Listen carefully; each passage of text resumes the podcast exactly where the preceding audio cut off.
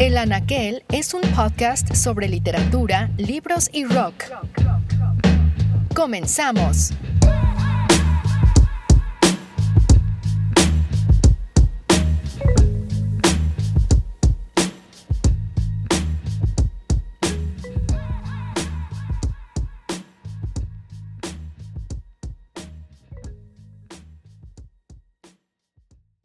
Este podcast inició el año pasado cuando comencé a leer algunas obras de escritoras a las que admiro. Poco después sobrevino una mudanza y la producción del podcast se retrasó. Justo antes de volver a él, sobrevino el hashtag en Twitter MeToo Escritores Mexicanos. El tsunami que se desató nos hizo a muchos hombres vernos reflejados en ese espejo. Decidí entonces repensar este podcast. Mi entusiasmo inicial por una serie de novelas de escritoras no podía comunicarse sin antes hacer un esfuerzo por entender el movimiento feminista y, al mismo tiempo, realizar un ejercicio de conciencia. En otras palabras, me interesa entender mis recientes lecturas a partir de lo que el movimiento MeToo nos insta a cuestionarnos, la violencia hacia las mujeres y el rol de los hombres en esta lucha. Transito, sin embargo, en un territorio en el que mi aportación es pequeña o incluso irrelevante. A pesar de esto, mi intención es darle visibilidad a otras voces que pueden comunicar mejor estos temas, al tiempo que comparto mi entusiasmo por los libros de varias escritoras hispanohablantes. El título del podcast retoma el nombre de uno de los libros leídos para esta edición. Me refiero a Tsunami, una colección de ensayos editado por Gabriela Jauregui en torno a lo que significa ser mujer en México, así como las distintas violencias que ejercemos contra ellas. En el prólogo leemos, el sentimiento es que, en estos tiempos, nuestras voces se suman en creciendo hasta que, ola tras ola, se crea un verdadero tsunami. Escuchemos a Gabriela reflexionar al respecto. Pues yo, no solo yo, creo que todas las mujeres que invité, ninguna dudó ni un minuto en la necesidad y la relevancia de hablar de esto. Desgraciadamente es muy relevante porque vivimos en un contexto de una tremenda violencia de en contra de la mujer, eh, de feminicidios atroces en este país, pero de violencia generalizada en muchos países. Al mismo tiempo también estamos atravesando un momento donde un montón de mujeres se están organizando en Etiopía, en Argentina, en México, en Estados Unidos para como poder cambiar un poco estas condiciones, para eh, poder decidir sobre sus cuerpos, para eh, resistir a las violencias machistas, en fin, de distintas formas se está articulando por todos lados. En la música, el carácter contestatario del momento que vivimos se mezcla bien con una dosis de punk liderado por mujeres. Comenzamos así con Bikini Kill, banda de Olympia, Washington, pionera del movimiento Riot Girl.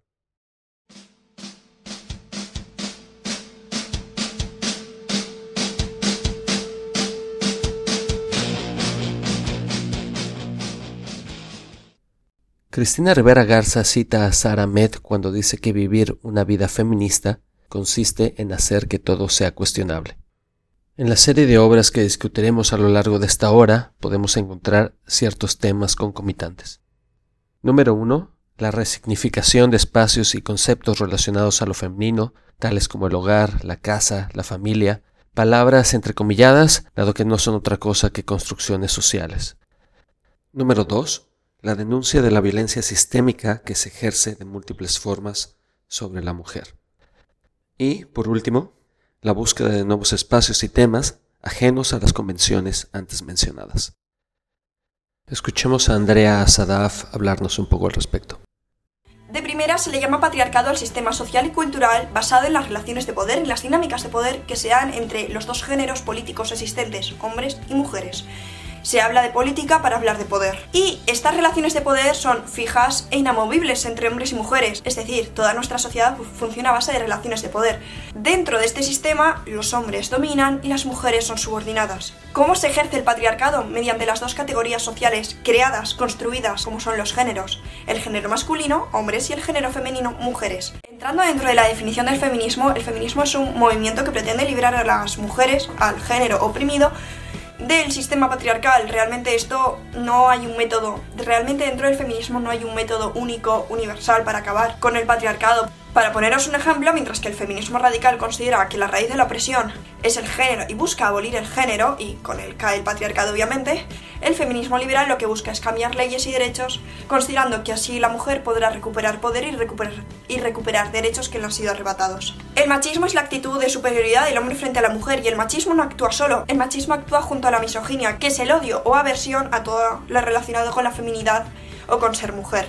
Realmente con estas dos actitudes es como funciona el sistema patriarcal.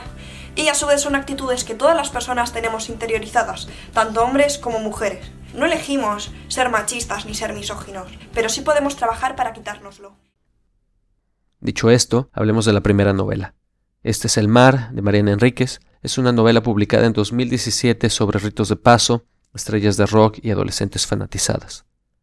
En ella encontramos a Elena, quien pertenece a una raza de seres que se alimentan de la adoración que los fans brindan a sus ídolos. Enríquez escribe, Vivimos de amor, de esa devoción, de ese zumbido, y tenemos que alimentar ese fuego con cuerpos de vez en cuando, para mantenerlo vivo y mantenernos vivas. Parte del argumento se alimenta sin duda de las pulsiones juveniles relacionadas al amor, la obsesión, la identidad y el autodescubrimiento pero le dan una vuelta de tuerca situándolas en un espacio fantástico y al mismo tiempo terrible. Escuchemos a Mariana hablar sobre su novela. Había una idea de, de los grupos de mujeres, de, sobre todo la mitología griega, ¿no? Las furias, las erinias, las vacantes, todas esas mm. mujeres extáticas por el poder de la música y que de, las musas también, ¿no? Y que de alguna manera rodean al artista, pero también hacen que el artista sea quien es. Eh, pensaba en Orfeo destruido por las bacanlas como la primera estrella de rock, hecha estrella justamente porque al destrozarlo y dejar solo su, su cabecita, lo convierte en ellas en, en más de lo que sería Orfeo si hubiera envejecido y muerto normalmente, quiero decir. Entonces, incluso también un cuento de de Cortázar, que ahora no, no, recuerdo el nombre, pero también son todas unas mujeres que se ponen totalmente histéricas eh, por, una, por un concertista, es, en ese caso. Mm. Y, pensaba en eso, ¿no? En como si fuese una continuación histórica de todas esas, esas mujeres mitológicas eh, que, están en grupo, que, que están en una situación de, de, éxtasis por la música y por los excesos y por la compañía, incluso por la compañía de estar entre ellas y que son muy atractivas y muy peligrosas. Desde la medusa hasta las, las sirenas o la triple diosa de la mitología celta. Y pensaba cómo continuarían ellas hoy, ¿no? ¿Qué estarían haciendo hoy si vivieran? Porque son eternas, se supone que estarían vivas. Entonces hoy trabajan de eso, trabajan de eh, lograr que haya un loco que mate a John Lennon.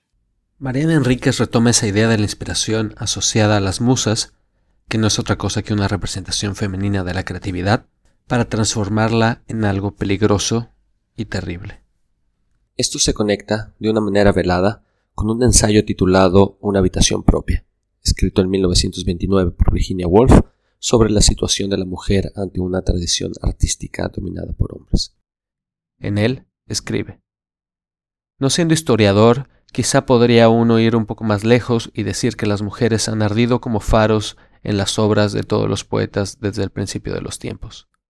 En realidad, si la mujer no hubiera existido más que en las obras escritas por los hombres, se la imaginaría uno como una persona importantísima, polifacética, heroica y mezquina, espléndida y sórdida, infinitamente hermosa y horrible a más no poder, tan grande como el hombre, más según algunos. Pero esta es la mujer de la literatura.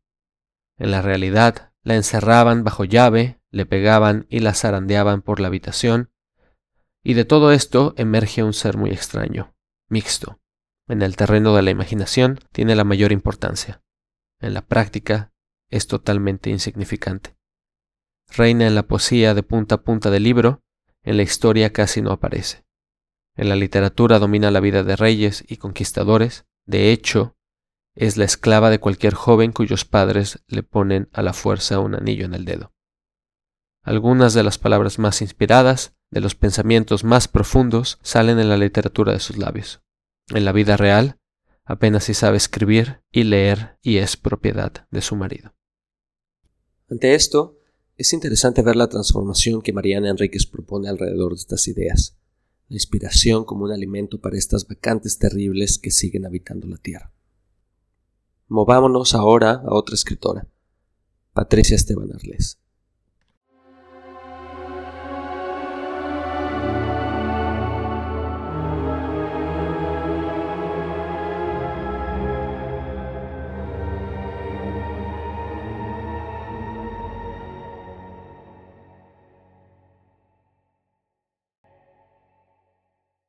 Ainhoa Morán, estás una vez más en este podcast y hablamos en este episodio sobre cómo ciertas novelas escritas por mujeres recientemente van moviendo los sentidos y los significados de ciertos espacios o de ciertas ideas para resignificarlos. Y me gustaría que, que nos dieras tu opinión, en particular de la obra de una escritora que me parece que para ti es bastante cercana y que te gusta mucho. Hola, bueno, gracias por invitarme una vez más este, y por darme la oportunidad de hablar sí, un poco de esta escritora que me llama mucho la atención y que de hecho hace poco hice mi trabajo final de máster sobre la obra de ella eh, que se llama Casa de Muñecas y es Patricia Esteban Erles.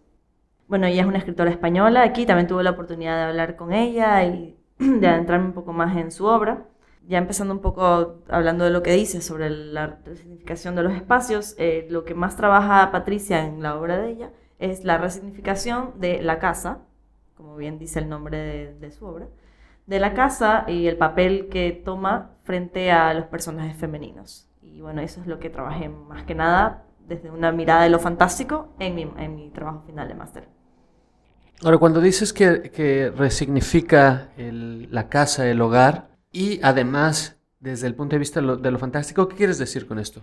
Antes de hablar un poco más de lo fantástico y lo que sea, en la obra de ella son microrelatos y son como pequeñas historias muy fuertes donde ella trata de abrir este espacio de la casa y mostrar algo que no es evidente como que día a día, ¿no? Que como que cuando uno se imagina la casa y a la mujer dentro de la casa tiene como que este imaginario súper perfecto, de armonía y todo.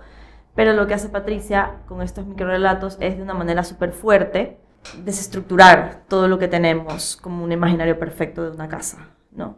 Entonces, por ejemplo, donde tú te imaginabas una mujer en la cocina, un espacio súper cómodo, donde te imaginas una madre haciendo una cena para una familia, ella lo convierte en un lugar inhóspito, en un lugar eh, triste o en un lugar que esconde sentimientos muy oscuros para una mujer. Dices que son microrelatos. Tal vez nos, nos quedaría más claro si pudiéramos leer uno. No sé si tengas alguno a la mano. En este microrelato que voy a leer, eh, nos encontramos frente a una situación de una cena familiar donde bueno, una cena como lo tenemos en nuestra mente, súper tranquila, entre miembros de la familia, eh, felicidad, bueno, pero ella busca que con esta brevedad haya mucha condensación de los recursos que ella está utilizando. O sea, estamos frente a relatos fantásticos donde ya te imaginas un quiebre de tu realidad, ¿no? Y al hacerlo tan pequeño, esta condensación hace que sea un impacto más fuerte. Entonces, por ejemplo, este, este relato se llama Primer Plato. Poco después llegó la muerte. Todos la vimos trepar por tu pelo, pero bajamos los ojos y seguimos comiendo, rezando en voz baja que se conformara contigo. Bueno, como te decía, eh, es un, micro relato que te impacta cuando lo estás leyendo. Vienes de estar leyendo cuentos que se encuentran en diferentes espacios de esta casa, como cuartos, cocina, este, el zaguán, y te encuentras con relatos que te introducen a personajes como la muerte y como esta intención maligna que tiene los miembros de la familia, saber que alguien se va a morir y esperando que no sean ellos. Te hace pensar en temas que normalmente no pensarías en un día a día acerca de tu familia, ¿no? Claro que si hablamos de arquetipos, la madre es un personaje que cuida y por el otro lado la casa es un lugar de refugio. Entonces, entiendo que estos textos en particular trastocan estos significados y los hacen ver como lugares inquietantes o personajes amenazadores.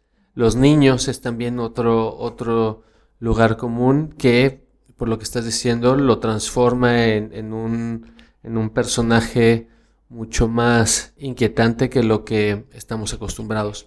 ¿Qué otras resignificaciones suceden a lo largo de la obra de, de Patricia? Sí, hablando de, un poco de los personajes también, por ejemplo, ella trata de romper todo esto que se muestra como perfecto, como te digo, como eh, muy puro dentro del, del, imaginario de la mujer. Y exacto, lo hace con mujeres adultas, pero como tú dices, eh, entra mucho esto de la infancia, que también es un poco incómodo tanto para el lector como, bueno, para ella.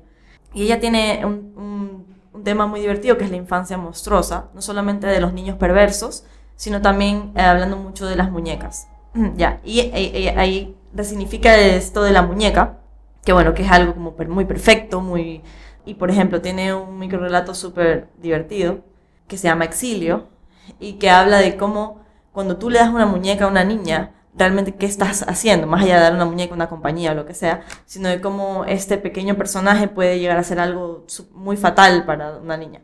Entonces, por ejemplo, este cuento se llama Exilio y dice, fueron ellas, las muñecas me echaron de mi cuarto, sin más contemplaciones. Una dama parisina de porcelana me comunicó que se había decidido por unanimidad el último conclave. Lo siento, pero no saber quedarte tan quieta como deberías no te hace lo suficientemente eterna. Entonces, eh, este cuento me ha gustado mucho porque estás viendo cómo las muñecas juzgan a la niña.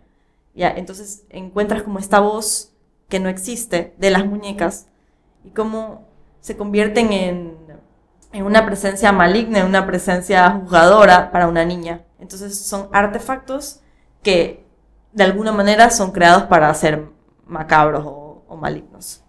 Aquí me gustaría también citar un poco a Ana Casas, que es una de las teóricas que yo leí para poder realizar ese trabajo, donde ella habla de cómo la brevedad logra este efecto en el microrelato que mezcla lo fantástico.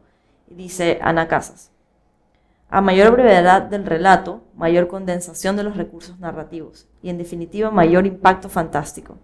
Podría decirse entonces que la hiperbrevedad sí condiciona el tratamiento de los temas de lo fantástico.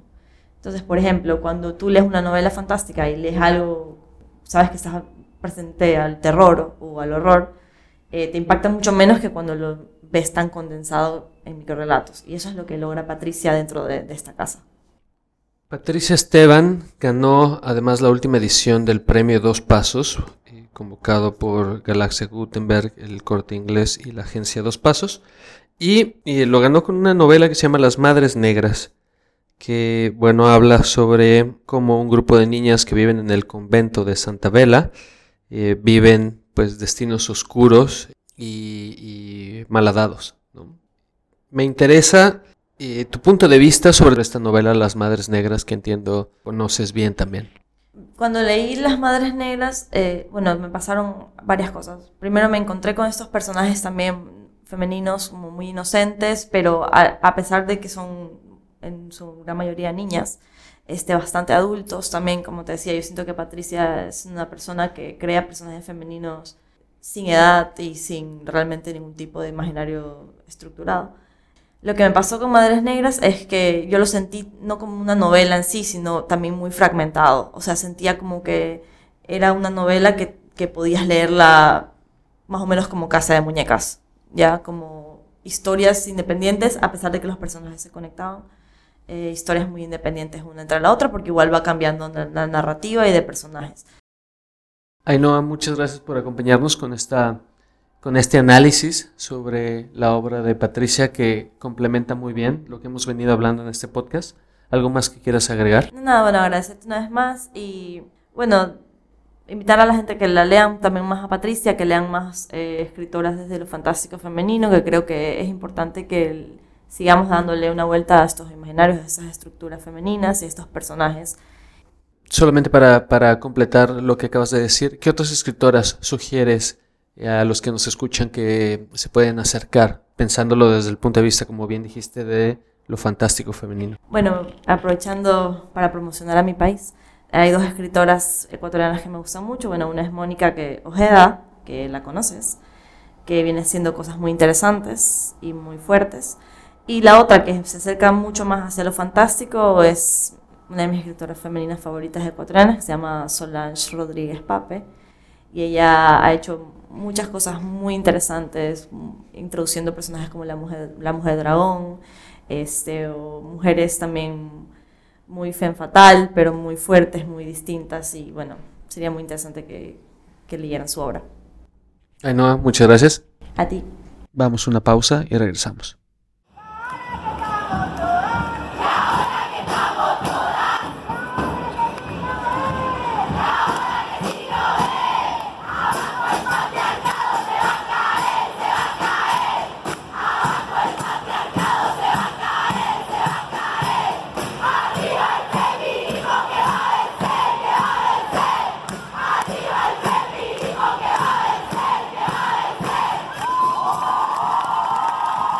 El movimiento Riot Girl arrancó en los 90 a partir de un grupo de mujeres que comenzó a cuestionarse el sexismo en la escena punk. Tras comenzar a publicar fanzines en torno a ambos temas, varias de ellas decidieron iniciar un motín, traducción de la palabra riot, contra una sociedad que no ofrece igualdad ni la misma validación hacia las experiencias de las mujeres. Su objetivo, bombardear el centro neurálgico de la falocracia del rock. De aquí nacen bandas como Bikini Kill, que acabamos de escuchar, pero también Brad Mobile, Slant Six y, en una posterior oleada, Hall o PJ Harvey. Escuchemos ahora Pussy Riot, colectivo y banda rusa de punk rock surgida en 2011 y cuyo origen se reconecta a Riot Girl.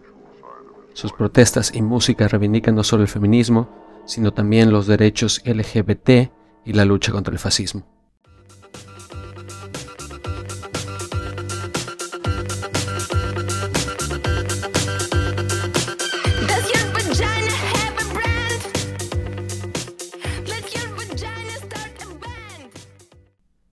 Regresando a la literatura, hemos dedicado la primera parte a dos autoras, Mariana Enríquez y Patricia Esteban Erles, como ejemplos de la resignificación de espacios y conceptos asociados a una idea de lo femenino.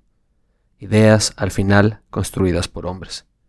Es importante entender que este tipo de literatura es una respuesta, como escribiera Virginia Woolf en su momento, a las imposiciones puestas sobre la mujer versus sus propias ideas acerca de su identidad y su rol en la sociedad.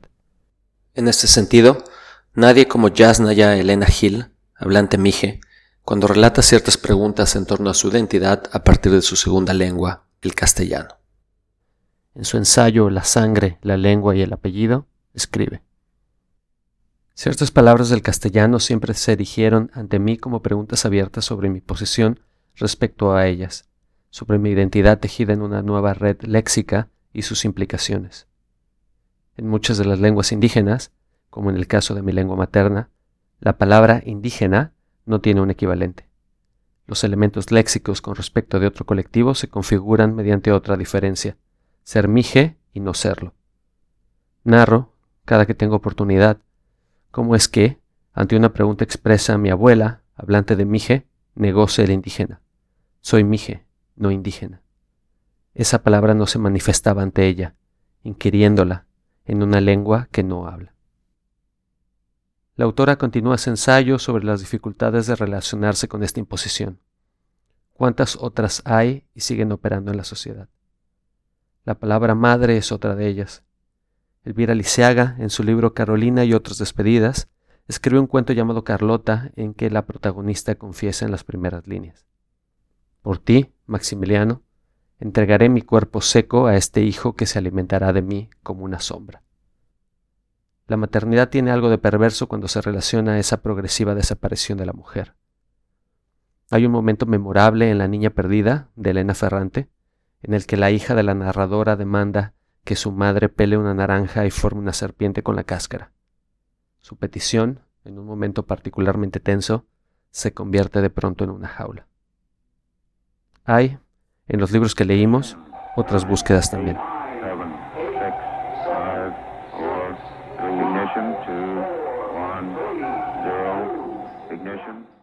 Una de ellas es Ana Yurba, quien recientemente publicó su primera novela, La Puerta del Cielo, una novela fenomenal que construye un universo alrededor de un culto llamado la Fraternidad Cósmica. La protagonista, Estrella, es una adolescente que vive atrapada en un búnker en el que el comandante, líder, de la religión o pseudo religión las mantiene encerradas bajo la amenaza de que el mundo exterior se encuentra contaminado. Cuando pensaba que no la miraban, Estrella había empezado a cortarse las plantas de los pies y después siguió con los brazos y las piernas. Con el correr de los días, Las cicatrices en su cuerpo empezaron a hablar por ella. La autolesión se convirtió en su particular lenguaje místico. Intentó hacer un agujero en ella misma para huir a través de él. Ese lugar era demasiado peligroso, una caverna más sinuosa y profunda que el fondo del pozo controlado por las cucarachas. Estaba desconsolada. Ni las visitas nocturnas de la hermanita Crista que insistía con acariciarle allá abajo, ni los lametazos y los gemidos del cachorro le hicieron volver en sí.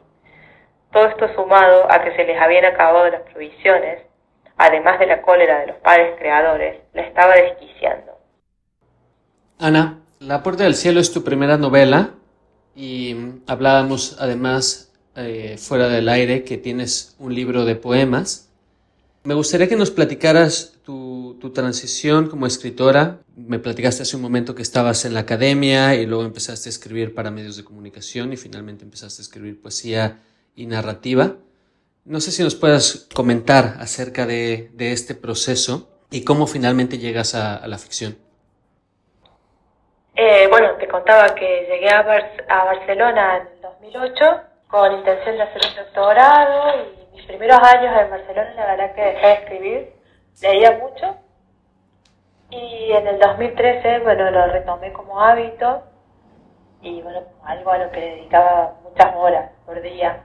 Y bueno, y así salió un poemario y bueno, varios cuentos y varios proyectos de novelas, hasta que bueno, con esta novela me sentía más segura y ya veía más claro hacia dónde iba, así que la acabé.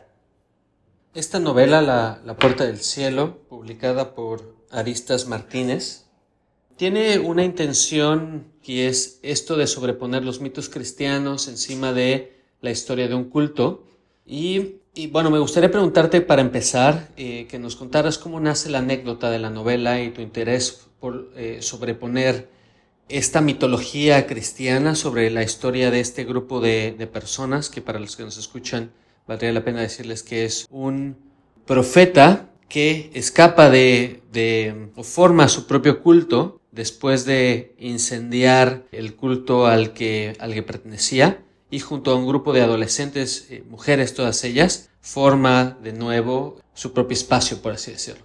Entonces, la historia de este culto se mezcla con, con la mitología cristiana. ¿Cómo nace ese, ese entretejido y de dónde viene eh, la anécdota de la novela? mitología en general me interesa mucho y lo de entender la religión cristiana como una mitología también, como tomar un poco de distancia antropológica. Y la anécdota disparadora, bueno, hacía rato que venía pensando en una narradora desconfiable, en un adolescente. Estaba leyendo mucho sobre ese tipo de personajes y un día en Los Encantes, en un mercado de segunda mano en Barcelona, encontré un libro que se llama Los extraterrestres en la Biblia y me di cuenta de que ahí tenía el contexto, el setting, el escenario para mi novela. En ese tema de los, de los narradores desconfiables, cuando hablábamos también hace un momento, me, me comentabas que se alimenta de, de, ciertas lecturas, de ciertas escritoras. No sé si nos podrías comentar un poco sobre ellas. Eh, bueno, está muy inspirado, el personaje de Esther está muy inspirado en Mary Cat Blackwood, que es la protagonista de Siempre hemos vivido en el castillo, una, bueno, de Shirley Jackson, que es como la madre de Stephen King, la madre del terror social, y bueno, es una adolescente que está loca, que practica, sí, es una psicópata, tiene como muchas, muchos tics neuróticos, que los, bueno, realiza rituales, y tiene así como una vida muy estricta, muy apegada a, a esos hábitos. Y bueno, y también está inspirada, muy inspirada en el imaginario de un escritor de culto argentino que se llama Rafael Pinedo. A nivel estilo, a nivel temática. O otra narradora fiable es la pregunta de Frankie la boda de Carson McCullers, que bueno, es una chavala que está muy celosa porque su hermano favorito se está por casar. Y bueno, como que era un, arco, un arquetipo que, que me interesaba explorar y el contexto de este malentendido acerca de la religión cristiana, y la mitología propia de esta secta, eh, me pareció el contexto para explorar cómo, cómo, este personaje crece en ese entorno alienante sin entender de qué va y cómo eh, influye eh, en ese entorno.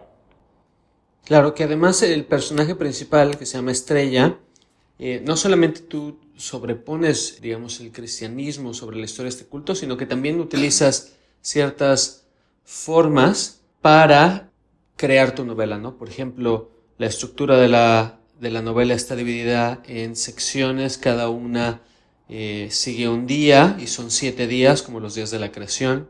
Por otro lado, el arco narrativo de, Estrella eh, sigue un paralelismo con la vida de Jesús, con su pasión, como le llaman en el catolicismo. Entonces, hay temas cristianos o temas católicos junto a otras referencias que tendrían que ver, bueno, me gustaría que nos las comentaras porque me parecen muy interesantes sobre tus propias investigaciones y, los temas que, te interesan. Eh, bueno, me interesa mucho el imaginario cristiano, pero visto antropológicamente y, bueno, como es, una especie, un relato arquetípico. También me gustan mucho las biografías de las místicas, el libro tiene un poco de esa inspiración, los relatos de las místicas cristianas, el autoflagelamiento, esta obsesión con, con el cuerpo, también el imaginario del cuerpo lastimado de Cristo. Y en un caso real, en la recta que se llamó La Puerta del Cielo, que se asesinaron, se suicidaron hicieron un suicidio colectivo en los 90 y bueno, me gustaba como que de eso cogí el, tomé el nombre porque me parecía que bueno, todas las sectas y todas las religiones ofrecen la puerta del cielo. Claro que es, este, este grupo, si bien recuerdo, terminaron suicidándose con Kool-Aid. Beber el Kool-Aid en cierto sentido es comprar una historia y, esto sucede eh, en tu novela también, ¿no? Esta, esta gente que pertenece al culto asume todo un imaginario porque tal vez no conoce ninguna otra cosa fuera de esto. Sí, sí, sí, bueno, me gustaba jugar como que involucrar al lector con la, la lectura de esta novela con una perspectiva antropológica, como desnaturalizando todos estos relatos que seamos católicos o no, nos forman, porque bueno, es, la, una de las más grandes mitologías de Occidente, bueno, en los últimos milenio. Ahora, en tu novela, además de, esto, hay muchas referencias también a, ciertas ideas sobre el cielo y que me parece que vienen de una investigación que hiciste sobre la representación del, paraíso. No, no, es una, o sea, no fue una investigación formal, digamos, fueron como lecturas de, de, sí, de la representación icónica del cielo físico y de hecho, bueno, me interesaba explorar como en en castellano, cielo significa a la vez paraíso y también la esfera celeste. En cambio, bueno, en inglés, heaven queda como muy pegado a sky y heaven, son dos cosas diferentes. Eh, y bueno, me interesaba jugar con ese malentendido, con esa literalidad de, del paraíso como un, un espacio, bueno, un espacio vacío, pero un espacio físico al que se va. En tu novela locura y religión se mezclan y al leerla me pareció que, parecían ambas una forma de salvación. ¿Estás de acuerdo con, esta lectura? La locura como forma de salvación. Sí, más que salvación como una forma de redención, ¿no? Como que hacía, bueno, que quiero hacer spoilers, pero sí hay un poco de fantasía mesiánica como una forma de redención y yo no quería que fuera una víctima total, que si esta dicotomía está muy clara, víctimas, victimarios, porque hay una situación de encierro, de secuestro, de mucha violencia literal, quería que hubiera como unos márgenes, que el personaje progresara en ese contexto y que, que generara diferentes reacciones en los lectores. Y supongo que la investigación, la exploración por la locura va por ahí. Hay, bueno, hay una frase que me gusta de un escritor que dice que las preguntas siempre duran más que las respuestas. ¿Qué preguntas te interesaba a ti dejar en el lector eh, después de, escribir La Puerta del Cielo? Eh, justo, mira, esto, ay, no, no, no, no, tengo la frase exacta, pero, ah, sí, pero en un documental sobre Ursula K. que bueno, en marzo voy a dar un taller sobre ella, hablaba de que los, bueno, de que la tarea de los escritores no es dar respuestas, sino formular preguntas. No sé, preguntas acerca si nos creemos la representación del mundo que tenemos. Y mencionabas fuera del aire también una parte relacionada a las reglas del juego, ¿no? Las reglas del mundo. Eh, bueno, para esta novela elegí un contexto fóbico, alienante, eh, con una limitación de espacio muy contundente. Una novela, bueno, transcurre en un lugar muy limitado, en una especie de búnker. Es una limitación que, que, que elegí a propósito, súper consciente, que era el lugar donde podía desarrollar las reglas de este mundo en el que se maneja estrella, en un mundo muy, muy, muy limitado. Y bueno, jugar con esas variables, eh, bueno, fue una opción, digamos, también porque soy una principiante y, y no tengo, como que no tengo demasiados recursos como para trabajar, escribir sobre un, en un, espacio más grande. Bueno, Por eso me planteaba, bueno, retomar este, esta, este, este disparador de la, de la ciencia ficción. Bueno, las reglas del mundo son estas.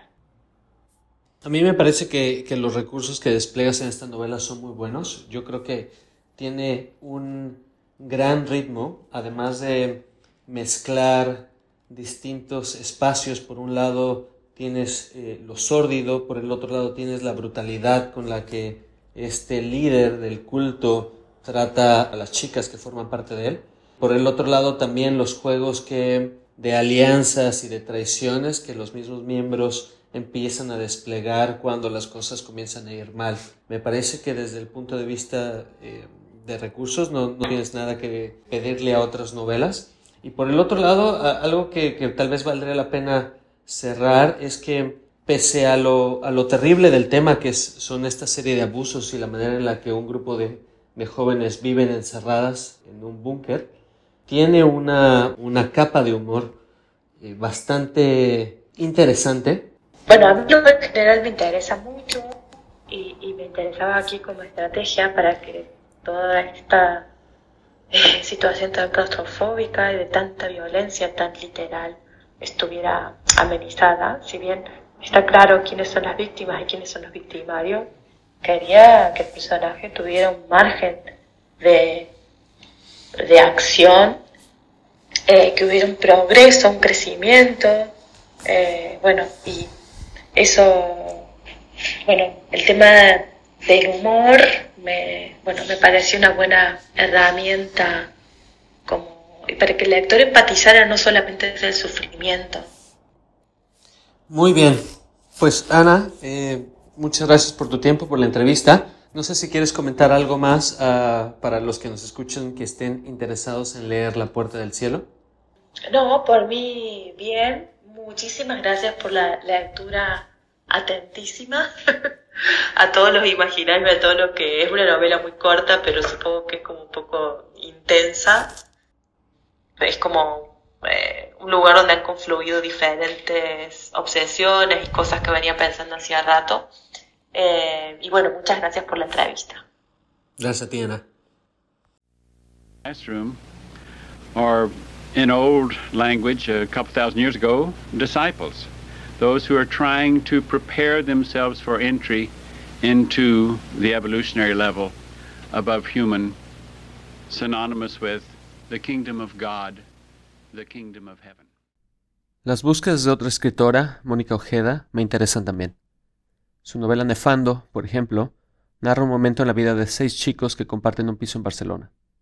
Ojeda propone un triángulo, cuerpo, lenguaje y virtualidad. La novela se lee en múltiples niveles a partir de las intersecciones que plantea. Entre el cuerpo y el lenguaje está la pornografía, entre el cuerpo y la virtualidad, la muerte, entre la virtualidad y el lenguaje, la demoscene, una subcultura informática en la que crackers se daban crédito a sí mismos modificando los programas con una intro animada. En medio de estos vértices hay un videojuego y tres hermanos, artífices del mismo. La mejor descripción del juego la da un chico obsesionado con mutilar su pene. La nada ocurría todo el tiempo, repetida en loop. El vacío es el centro de gravedad en el que orbita toda la novela. Las palabras no alcanzan y la maldad no existe y, en realidad, no es posible entender nada. ¿Hay palabras para esta oscuridad? ¿Hay palabras para todo el silencio que vendrá? Leer Nefando es, entonces, explorar estos abismos. Su siguiente novela, Mandíbula, narra el secuestro de Fernanda por parte de su profesora de literatura en un colegio del Opus Dei. Para entender este momento hay que acompañar al narrador por la serie de situaciones que desencadenaron el secuestro, desde los trastornos psicológicos de la profesora hasta los ritos de paso del grupo de adolescentes al que pertenece Fernanda. Conforme la novela avanza nos damos cuenta que algo macabro se va tejiendo poco a poco. Las ficciones a las que Fernanda y sus amigas son afectas, llamadas creepypastas y que son, en resumen, historias de terror que comenzaron a surgir en Internet en foros de aficionados, comienzan a contaminar la realidad. De acuerdo a Alberto Chimal, la característica que une a todas las creepypastas es su intención de sugerir, siempre dentro del planteamiento de su propia ficción, que podrían ser verdad, que el material presentado es un documento auténtico, meramente hallado por quien lo publica. Mandíbula sugiere lo mismo, la imaginación es real. De ésta se desprenden el dios blanco y sus ritos, el dios madre de útero deambulante, la verdadera madre y origen de la leche. El terror que desata esta serie de imaginaciones es metafísico. En lugar de sofocarnos, el medio se ensancha al grado de dejarnos huérfanos en medio de la nada. ¿Por qué el terror? ¿Por qué este género? ¿Por qué mezclar el miedo, el sexo, la violencia? Mm, creo que son temas que me obsesionan desde siempre. he sido una niña desde pequeña, he sido muy eh, temerosa y hay muchas cosas que me han dado miedo y me obsesiona mucho cómo el miedo de cierta manera también determina nuestras vidas, ¿no? Eh, miedo desde fobias hasta emociones mucho más intensas, ¿no? Creo que eso es algo que me gusta explorar en la literatura. Y todo esto en un universo femenino, porque aquí tenemos madres, hijas, hermanas, grupos de mejores amigas, eh, el miedo al terror en, un ámbito femenino. Sí, creo que, me interesa bastante el imaginario que se ha construido en torno a la feminidad, ¿no? Como desde un imaginario de la otra edad y que es bastante fértil para pensar en lo monstruoso, en lo místico, en lo mágico, ¿no? Eh, em, sobre todo con toda la tradición y símbolos que tiene la feminidad y el cuerpo de la mujer, ¿no? Pienso que, que, tiende bastante a ir hacia el horror, hacia el miedo, hacia el terror, hacia zonas oscuras, ¿no? Y que, bueno, literariamente es una zona eh, bastante, bastante intrigante. yo quiero, yo quiero decir de explorar, ¿no? Y, me gusta mucho explorarla, ¿no? me veo rascando por esas zonas constantemente. Como artefacto, vale la pena detenerse a pensar en la arquitectura de la novela. Mandíbula sigue un esquema similar a Nefando, en el que las dimensiones de la trama se mueven entre el placer, el cuerpo, el dolor y el miedo. Estos, a su vez, generan intersecciones y construyen una mitología personal alrededor de la adolescencia femenina. Otra escritora entusiasmada con la intersección de lo macabro con lo cotidiano es Lola Ancira. El Vals de los Monstruos es el segundo libro de la autora queretana. Sabemos, por su primer libro, de su interés por lo extraño y lo macabro. El Vals de los Monstruos, en este sentido, no defrauda. Lola mantiene la misma línea en la que nos exige voltear la vista a todo aquello que nos incomoda. Hay, por supuesto, un sentido estético. Esas vidas excéntricas, oscuras, perversas, alejadas acaso de lo que llamamos razón, también guardan un tipo de belleza sirven, al mismo tiempo, como relatos precautorios. ¿Qué tanto nos separa realmente de todos ellos? ¿Hacia qué vacíos nos dirigimos sin saberlo? Dice Solange Rodríguez que los monstruos, cuando nos encontramos, jamás volvemos a estar solos.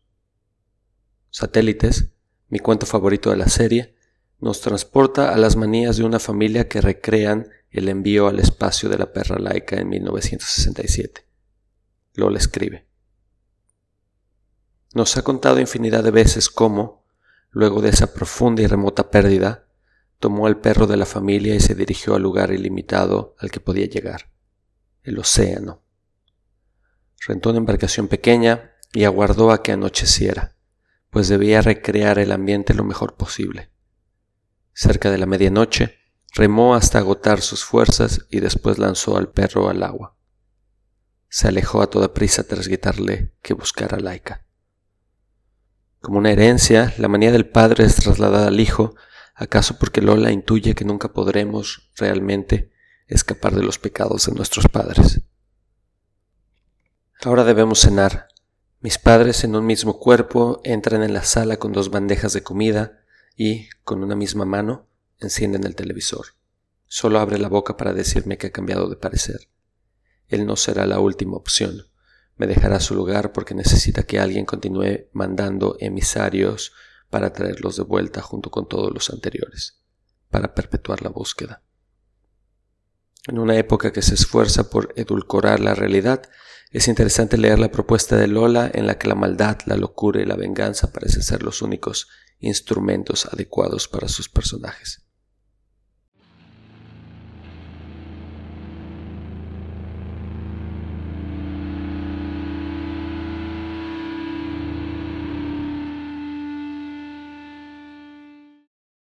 Vale la pena mencionar, además, un libro que acaba de salir de la imprenta, Anticitera, de Aura García Junco.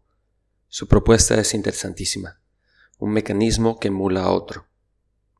Estaba el objeto más complejo que había visto y su corazón intuía lo que su mente no podía armar del todo, la posibilidad de cambiar el orden de la bóveda celeste, de acelerar el curso del tiempo y la de por sí breve existencia humana, escribe el autor en sus páginas. Para dar un poco de contexto, el mecanismo de Anticitera fue un dispositivo griego capaz de predecir posiciones astronómicas y eclipses en los siguientes 20 años. Es, o era, en esencia, un complejo sistema de relojería para medir el tiempo y la posición de los astros con respecto a la Tierra. Curiosamente, la expansión de este tipo de tecnología se paró en algún momento y no volvería a aparecer hasta más de 1500 años después. García Junco retoma esta anécdota para proponernos dos libros. El primero está dividido en tres partes. La primera nos recuerda Borges en Del rigor en la ciencia. La perfección de la máquina propuesta intenta emular al universo. García Junco escribe. Conforme los años pasan, el sueño se vuelve más exacto. Más preciso es el mapa del cielo que dibuja en su mente, al grado de que al despertar se sorprende con su exactitud. Lo compara con los mapas celestes de la biblioteca y ahí en papel está lo que sus párpados cerrados tallaron en su mente. El mundo, no recuerda ahora, es una copia imperfecta de aquel que los griegos llamaron el topos urano, el mundo de las ideas, perfecto, del que solo recordamos algunas cosas en sueños. La segunda parte ofrece un contrapunto a la técnica. Lo que rige ahora es la pasión, la locura. En otras palabras, hay un mecanismo, sí, pero también vemos sus efectos. Dije que hay dos libros en la novela. El primero ya lo he descrito, pero el segundo es un manuscrito que se repite de distintas formas y atraviesa a los personajes de distintas maneras. En cierto sentido, todos, nosotros y ellos, escribimos el mismo libro. Esta es la tercera y última parte de Anticitera. La aspiración de abarcar la totalidad es, al mismo tiempo, la de regresar a la nada. Si Anselmo creó un dios del lenguaje, remata ahora, de lenguaje e imagen también pueden ser mis inventos.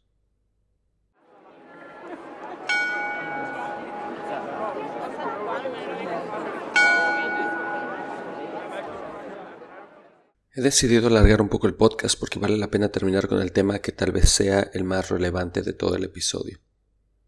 Decía en un comienzo que otro rasgo de lo que leemos en estos libros es la denuncia de la violencia que se ejerce de múltiples formas contra la mujer. En el libro citado en un inicio, Tsunami, Sara Uribe narra los episodios de violencia familiar que vivió de chica. Cristina Rivera Garza narra, por su parte, las violencias y machismos en el sector literario cuando publicó una opinión negativa sobre Israel. Vivian Abenshushan cuestiona la escritura influenciada por el taller literario primordialmente patriarcal. En síntesis, violencias y microviolencias se despliegan de distintas formas en los textos de estas mujeres. Y, como si el libro hubiera sido un anticipo de lo que habría de venir, poco después comenzaron en Twitter las denuncias de violencias y acoso por parte de escritores bajo el hashtag MeToo Escritores Mexicanos. Si por una parte el triunfo del hashtag puede ser entendido como la emergencia de una conciencia nueva y radical en torno al acoso y violencia masculina, en la que muchas mujeres se han visto reconocidas, por otro lado nos deja varias preguntas abiertas. La filósofa franco-israelí Eva Ijous menciona, por ejemplo, la reinvención de la seducción basada acaso en el juego, la igualdad y la diferencia. Eva dice, si una nueva ética sexual debe salir a la luz, sería necesario que articulara tres principios, la igualdad, la pluralidad de posiciones y la plasticidad de las configuraciones. Eso liberaría a las mujeres, pero también a los hombres del imposible papel de fuerte que deben desempeñar. Marina Subirats, por su parte, en un ensayo sobre las raíces de la violencia masculina, pone el dedo en la llaga al señalar las distintas mutilaciones ante la capacidad de sentir en nuestras sociedades. Otras preguntas más polémicas nos empujan a cuestionarlos las líneas entre lo socialmente aceptable, lo inaceptable y lo penal. Rachel Osborne, en sus apuntes sobre violencia de género, dice que la pregunta clave que hay que hacerse es ¿quién tiene el poder para trazar las líneas entre lo tolerable y lo intolerable? Inés Campillo, en un artículo titulado Me Too y el iceberg del acoso sexual, escribe Debemos agradecer al movimiento Me Too y al feminista en general que haya conseguido visibilizar a escala internacional dos cuestiones clave, el carácter de género del acoso y abuso sexual y, ligado a él, su ubicuidad. Esto sin duda nos hace sentir incómodos. En otras palabras, el espejo del Me Too en el que nos hemos visto reflejados nos hace cuestionarnos qué tanto participamos en el ejercicio de estas violencias. Esta pregunta sin duda es un ejercicio de autoconciencia. Emiliano Monge, en su columna titulada Lo que nos toca hacer a los hombres, escribe La vergüenza y el enojo, en cambio, sí que lo están, pues se tratan de una vergüenza y un enojo causados por y dirigidos contra la educación que hemos recibido, por y contra las conductas que hemos reproducido consciente o inconscientemente, y por y contra todas esas situaciones en las que hemos tolerado cuando no aplaudido el machismo, la misoginia y las diversas formas de violencia que buscan aprovecharse, someter, humillar, utilizar, usufructar, cosificar, reducir o nulificar nuestras parejas, amigas, compañeras de trabajo o conocidas. Insisto, esto también nos toca hacerlo ahora. Es el momento de que, mientras las mujeres aceleran, los hombres frenemos en seco, aceptemos que somos victimarios por socialización, aprovechemos este momento para descubrir qué tan dañados estamos quienes hemos hecho daño. Fernanda Trías, en su libro No soñarás con flores, escribió un cuento desolador en el que dos chicas van a pasar el verano en una finca a las afueras de París. Un rincón del paraíso, dice una de las protagonistas. Lo que sucede, sin embargo, no tiene nada que ver con él. Fernanda escribe. Yo estaba despierta cuando la puerta de calle se cerró y Emma subió la escalera, entró al baño y se dio una ducha que me pareció infinita. Yo estaba despierta, aunque con los ojos cerrados, cuando salió del baño, caminó despacio para que las maderas del parquet no crujieran y se metió en la cama con cuidado de no alertarme. Pronto fue amaneciendo. Los pájaros empezaron a alborotarse en el campanario, un gallo cantó, y a lo lejos, débil como un eco, le respondió otro. Yo estuve despierta, digo bien, y la oí llorar hasta quedarse dormida. La luz fue empujando la noche y a las siete las campanas de la iglesia me hicieron sentir muy lejos, tan lejos ya de esa casa, de ese país, de esa vida que a veces pienso que fue otra y no yo la que vio salir el sol. Solange Rodríguez Pape, en un libro publicado por Editorial Candaya llamado La primera vez que vi un fantasma, toca también este tema. En el cuento Matadora sucede una especie de ajuste de cuentas sobrenatural ante lo terrible de la experiencia. Solange escribe: Enciendo la televisión del comedor, una reliquia que sintoniza en blanco y negro y que venía con el piso. Un periodista habla sobre un crimen cometido hace apenas unas horas. Una joven recibe treinta puñaladas. Le han encontrado desangrándose en la calle mientras intentaba abrir la puerta de su auto para pedir ayuda. Han detenido a un sospechoso, un tipo cualquiera, cabizbajo, esmirriado, olvidable. No parece capaz ni de un mal pensamiento. A la muchacha le han perforado una vena del cuello y varios músculos de la espalda. Está inestable, con pronóstico reservado. Luego de un corte para comerciales, opinan varias voces de la ciudadanía. solitas se hacen matar. La violencia omnipresente y al mismo tiempo culpabilizadora.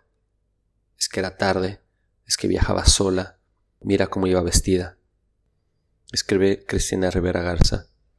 Las cosas no cambian de un día para otro, pero los límites de lo soportable se acortan o se yerguen de manera más clara cuando más de entre nosotras decimos que los vemos con claridad, cuando más de entre nosotros decimos que nos duelen.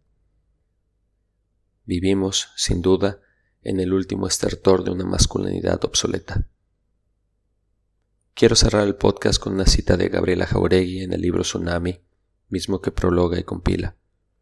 Siento que buscar formas alternativas de hacer comunidad y comunicar, de hablar, escribir y contar, de tejer y deshilar historias enredadas es un buen principio, uno factible.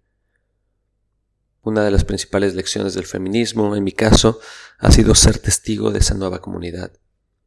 Si lo pienso, una de las principales mentiras alrededor de la masculinidad o de mi masculinidad es esa idea de que siempre estamos solos. Vivimos en sociedades que valoran hasta la saciedad la independencia, dice de nuevo Cristina Rivera Garza. De la brutalidad de la experiencia, las mujeres nos han enseñado que es posible generar nuevos vínculos, ajenos a las estructuras que nos han traído hasta aquí. No se trata de presentarse como un aliado feminista, sino cuestionarnos genuinamente quiénes somos y por qué somos como somos, y, a partir de esto, establecer otro tipo de relaciones alejadas de las nociones de poder bajo las que socializamos desde pequeños. La parte más difícil, en mi caso, es reconciliar quiénes fuimos, quiénes somos y quiénes deseamos ser. Para terminar, quiero leer un fragmento de la novela Umbra de Silvia Terrón, misma que sucede en un futuro en el que los humanos han perdido el habla y la Tierra está dividida en una región de luz y otra de sombra. En la novela Silvia escribe, La razón y el absurdo se parecen demasiado. Hasta los encadenamientos de acciones más improbables terminan por repetirse. Después, cuando los siglos han empleado su tiempo en borrar esmeradamente cada trazo de los hechos, los accidentes geológicos se encargarán de transformar el terreno. Nada como un terremoto o una buena erupción volcánica para poner al mundo en su lugar. Nada, entonces, como un buen tsunami. Recuerden que ahora pueden suscribirse al Anaquel en Spotify y en iTunes. Simplemente tienen que buscar el Anaquel y darle eh, tap al botón de suscribir. Hasta la próxima, nos escuchamos pronto y muchas gracias. Cerramos con The Distillers.